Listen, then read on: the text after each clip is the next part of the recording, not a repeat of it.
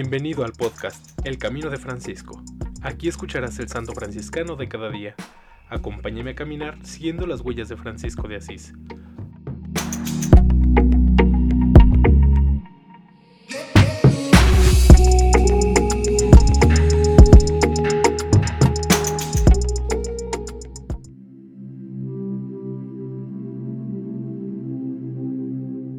Marzo 21.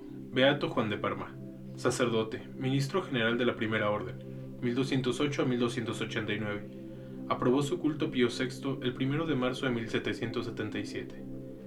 Juan Barulio nació en Parma en 1208, poseyendo particulares dotes intelectuales por consejo de un tío sacerdote, capellán del hospicio de San Lázaro, emprendió los estudios con gran provecho. Obtuvo el doctorado en filosofía y fue encargado de la enseñanza de la lógica en su nativa Parma. Más que la sabiduría humana, lo atrajo el espíritu evangélico de la regla de San Francisco de Asís. En 1233, a los 25 años de edad, entró en la Orden de los Hermanos Menores, mientras era ministro general Fray Elías. Después de la profesión, los superiores, dada su cultura, lo enviaron a París para perfeccionar sus estudios. Allí fue ordenado sacerdote. Comenzó una intensa actividad apostólica. Se distinguió la predicación por el contenido doctrinal, la forma agradable de la exposición, por el bello timbre de su voz, que estimulaba a escucharlo.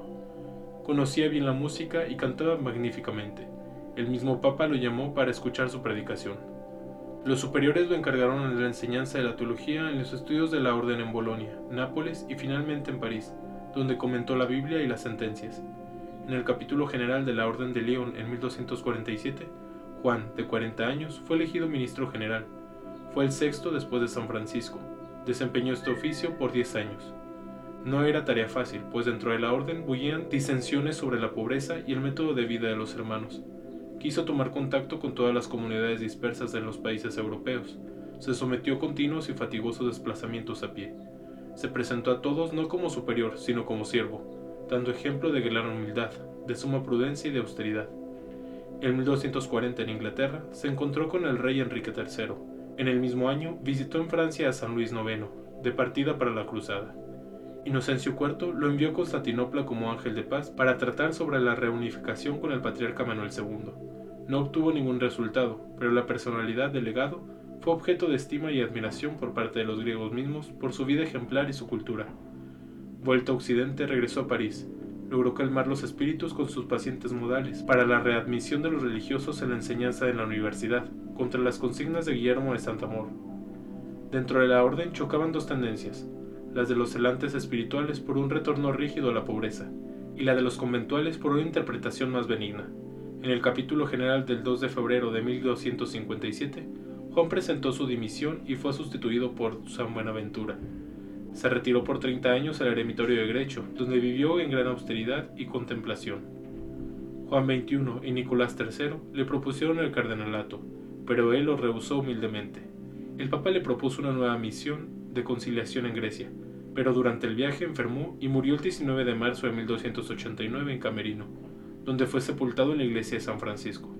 Sus huesos fueron trasladados a la catedral en 1873 y fueron meta de peregrinaciones.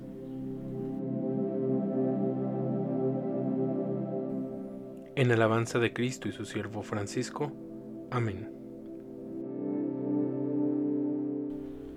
Beato Juan de Parma, ruega por nosotros.